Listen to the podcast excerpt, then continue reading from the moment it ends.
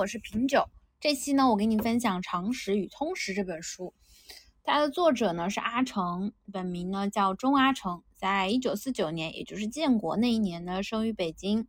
在一九六八年高中一年级的时候，因为文革中断学业，去山西、内蒙古插队。后来呢，又去了云南当林业工人。在一九七九年回北京，曾经呢在世界图书编辑部工作。阿成的这一生呢，主要是写小说和做编剧，时而写写散文。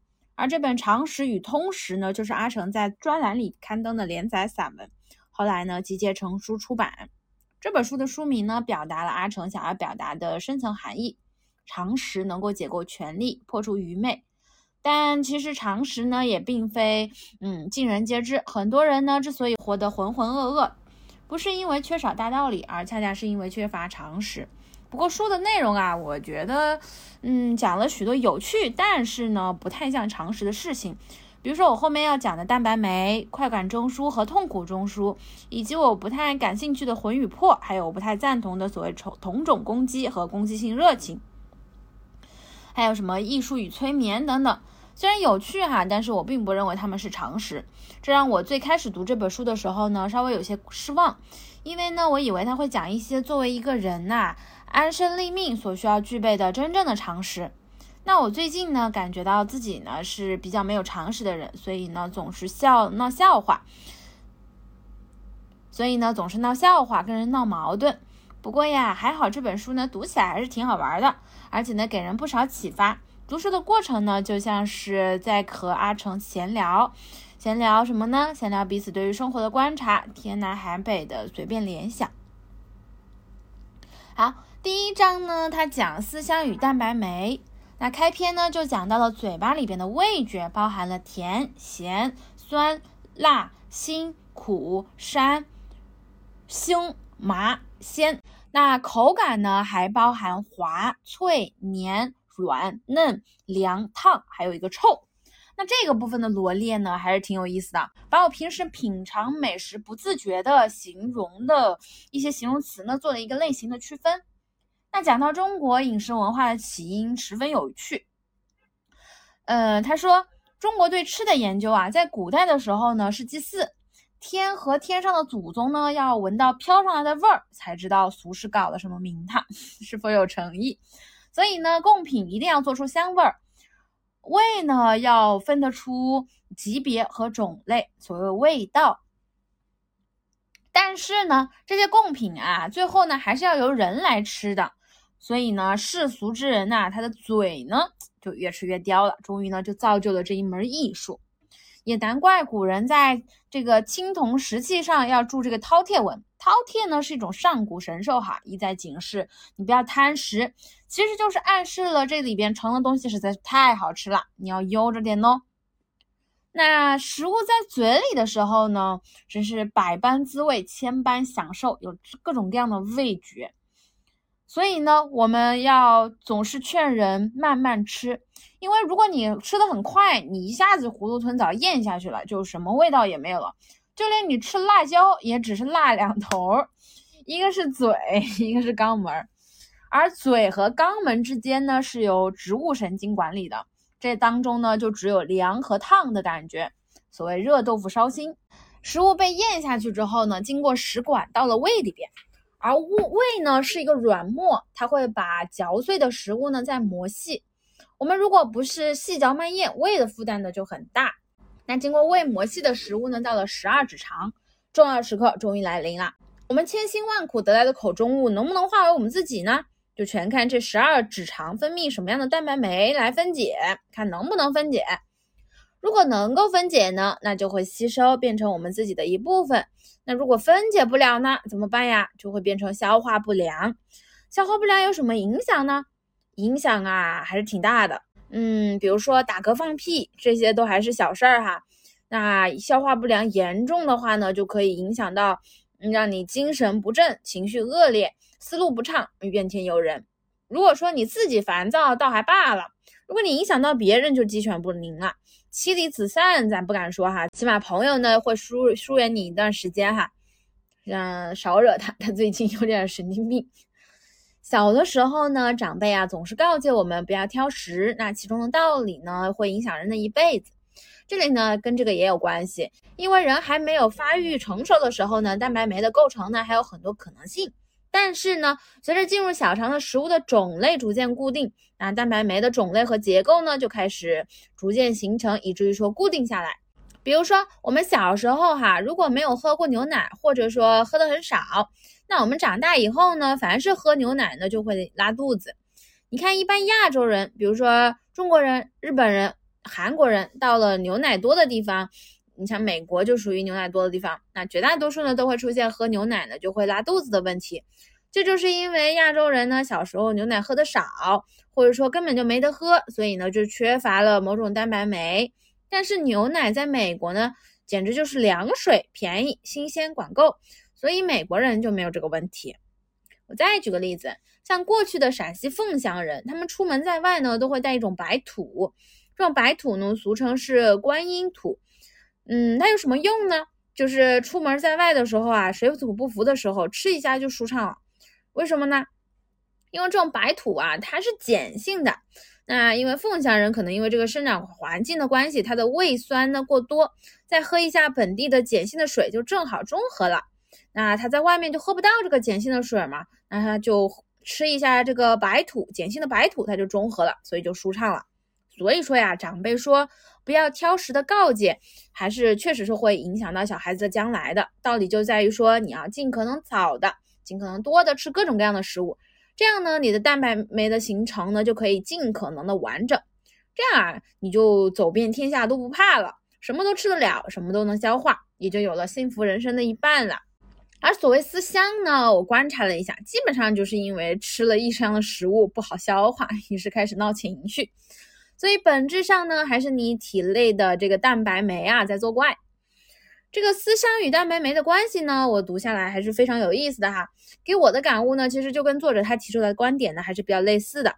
比如说，嗯，万一以后呢要养孩子，那孩子小的时候一定不能挑食，什么都给他吃，不仅仅呢要吃当地的食物，还要带他去吃一吃别的地方的食物，这样子呢就可以让他的蛋白酶呢尽可能的完整，给他幸福人生的一半。好，在第二章呢，他讲了化学与爱情，大概意思就是说，哎，所谓的爱情呢，不过是一种生化反应，我觉得没什么新奇的东西哈，嗯，但是呢，对于大脑构造的说明还是蛮有意思的。他说，人脑啊是由新哺乳类脑、古哺乳类脑和爬虫类脑组成的。那这个新哺乳类脑呢，其实就是我们人脑，而古哺乳类脑呢，就比如说玛瑙，就是古哺乳类脑。而爬虫类脑呢，就比如说鳄鱼的脑就是爬虫类脑，古哺乳类脑和爬虫类脑呢，都会直接造成我们的本能反应。比如说，如果你的哺乳类脑强，那你就天生不怕老鼠；但是如果你的爬虫类脑强，你就不怕蛇。那我们常常呢会碰到怕蛇却不怕老鼠的人，或者怕老鼠不怕蛇的人。像好莱坞的电影里边啊，时不时就会让无辜的老鼠或者蛇纠缠一下落难的英雄。那这一关过了，我们本能上呢就会感觉逃脱一劫。哎，先松口气再说。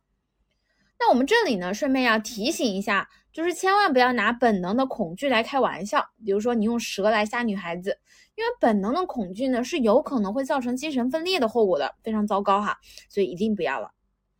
好，我这里插一句哈，偷偷的问一下，你是爬虫类脑强一点呢，还是说像我一样古哺乳类脑强一点呢？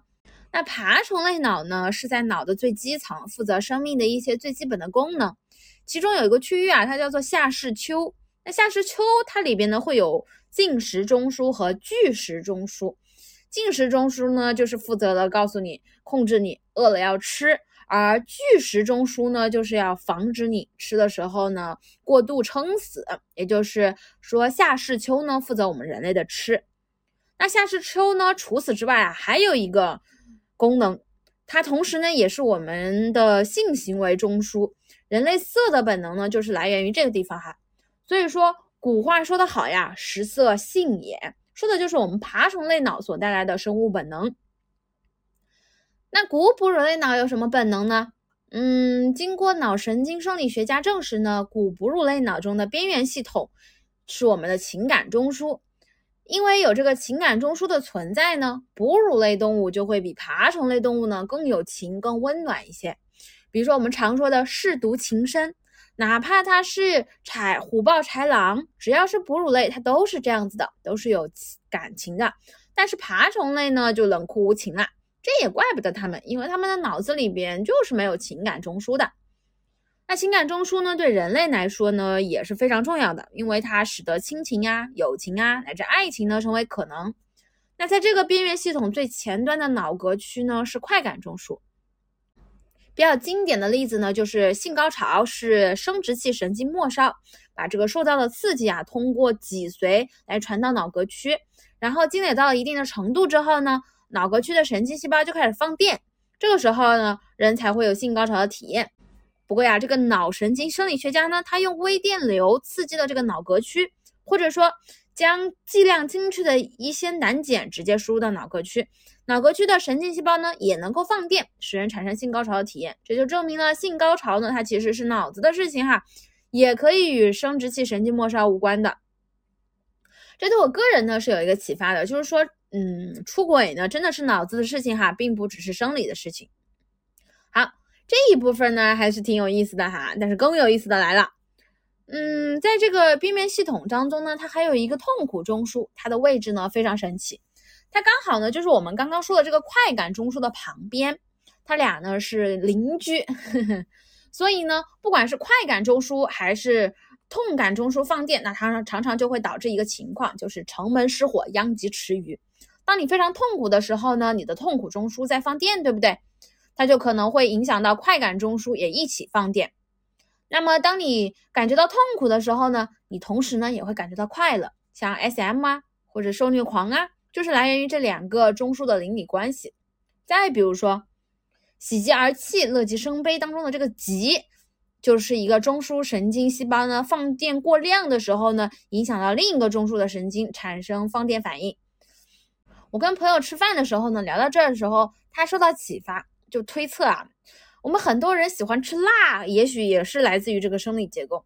因为辣呢，它本身就是一种痛觉，当我们感受到很辣的时候呢，痛苦中枢就会就在放电嘛。那住在隔壁的这个快感中枢呢，就会被影响，跟着放电。所以吃辣的时候呢，我们就会感觉到痛并快乐着，让人欲罢不能。我觉得还是挺有道理的。刚刚呢讲了爬虫类脑和古哺乳类脑，还剩下一个新哺乳类脑。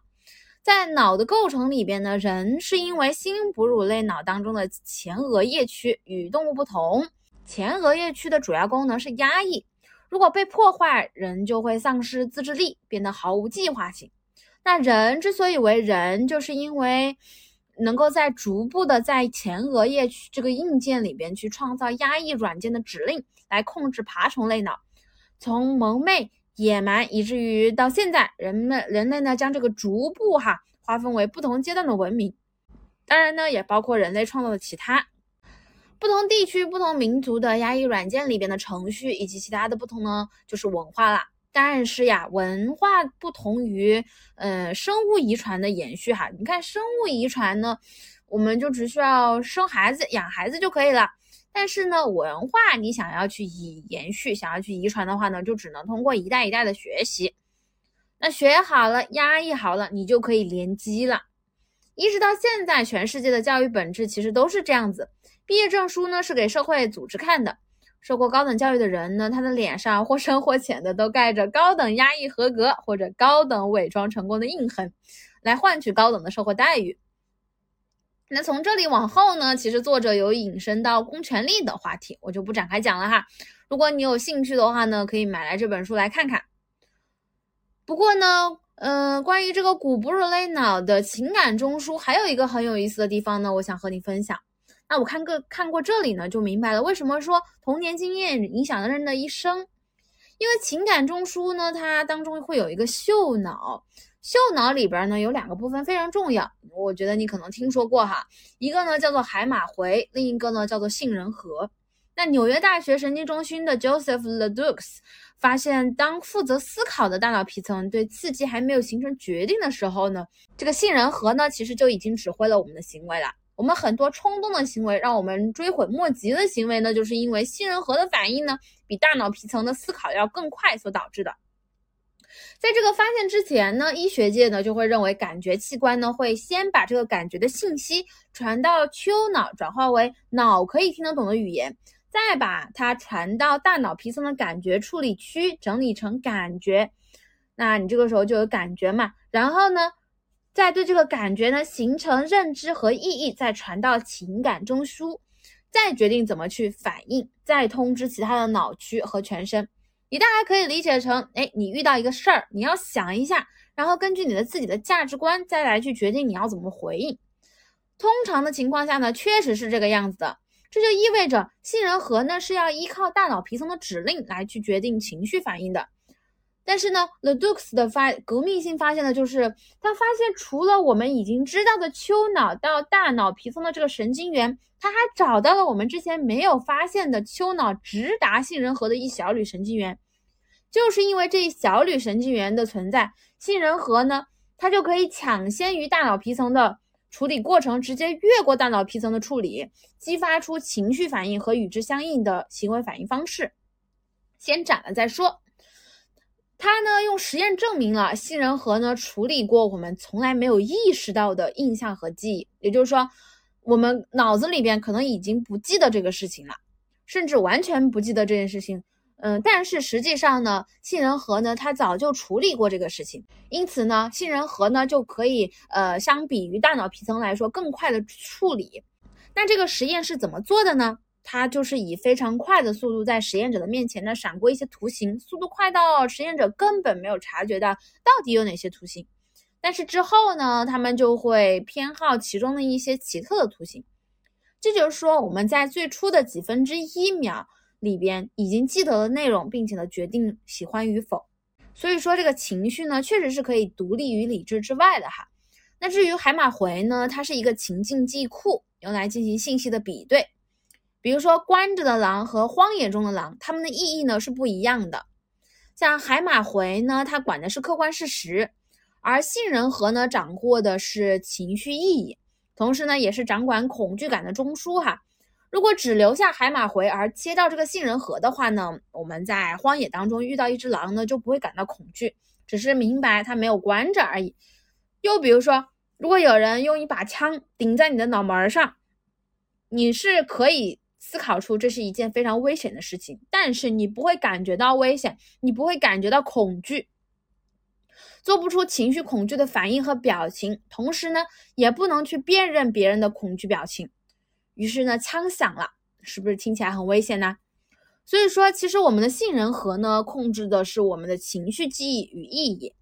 当新的刺激出现之后呢，杏仁核呢就会把这个新的刺激跟过去的情绪记忆呢进行比对。如果新的刺激里边只要有一项要素呢与过去差不多，那就算符合，它就会按照记忆里的情绪经验，嗯，并且呢启动相对应的情绪和行为。比如说，我们讨厌过一个人之后啊，只要这个人出现，我们就不需要思考，我们情绪上就会感觉到我非常讨厌他。那勒勒杜布斯呢就称这个为认识之前的情绪，这就是为什么说我们第一印象非常非常重要。那我们的童年期呢，是杏仁核开始大量的储存情绪记忆的时期，这就是一个人的童年经验会影响一个人一生的原因。因为一个成人在事情发生的时候啊，最先出现的情绪，常常就是他的杏仁核里边童年就储存下来的情绪模式。如果他的父母呢，经常在小孩子面前动手，小孩子虽然小到还抱着奶瓶儿，但是呢，他其实已经看在他的杏仁核里了，看在海马回里了。他只是还不能够思考这个记忆，但是呢，他其实已经储存了吵架动手的情境，并且呢，这个情境发生之后呢，他的生活没有发生任何变化，妈妈也还在，爸爸也还在，对自己没有什么影响。那么长大之后呢，他潜意识里其实就是相比来说呢，相比于其他人来说，会更能够接受动手打架的情境。这是为什么被家暴的女人总是能够重复的把会家暴她的男人们从人群当中挑选出来伤害自己？因为她的海马回童年就储存了家暴的情境，杏仁核呢也没有把家暴的家暴和恐惧情绪连接起来，更有可能的是把家暴以及相关的行为，比如说控制和关心呐、爱呀这些相对正面的情绪反应呢联系到一起，从而没有办法察觉到危险。这里呢，与我最近的思考呢也是不苟不谋而合的哈。对于打引号的问题，原生家庭出来的孩子。嗯，在这里呢，我要声明一下哈，我并不是要污名化这些人，因为我也是这种家庭出来的孩子，我只是找不到更合适的形容词啦。嗯，我们不能够像别人一样，仅仅只是跟着感觉走，跟着自己的感觉走，因为我们自己的感觉所形成的情境和情绪反应，大概率是存在问题的。所以，如果我们仅仅是跟着自己的感觉走，就会把自己推入到危险的境地当中，并且毫不自知。那聊到这里呢，你可能会疑惑甚至反对，我的原生家庭是有问题的，但是我也没有像你说的那么吓人呐，我挺好的呀，我学历也挺好的，工作也不错呀，情感情好像也还可以。确实，人的成长过程呢，并不只是一直待在原生家庭里边的，从幼儿园开始呢，家庭以外的社会呢会参与进来。那么，关于社会能够参与进来的部分的情绪认知与识别呢，就会慢慢的被其他人的真实的反馈给修正。比如说，你在家庭里边，你的爸妈可能会严格控制你，并且呢，告诉你他们都是为了你好。那么你在家庭里呢，习得了这种所谓为你好的控制方式，并且用这种方式呢来对待你的朋友，那你的朋友呢，有可能会反抗你，并且告诉你，我不希望被你控制，哪怕你是为了我好。每个人都有每个人的选择和生活方式，那么你可能对于控制和关爱的连接呢，就会削弱一些。控制带给你的被爱的情绪反应呢，也会被削弱。但是，但是，但是，他人的反应也不一定一直都是真实的呀，也有可能他人会隐藏反应，或者说反应比较微弱，你自己意识不到，所以你就可能以为这样做是没有任何问题的。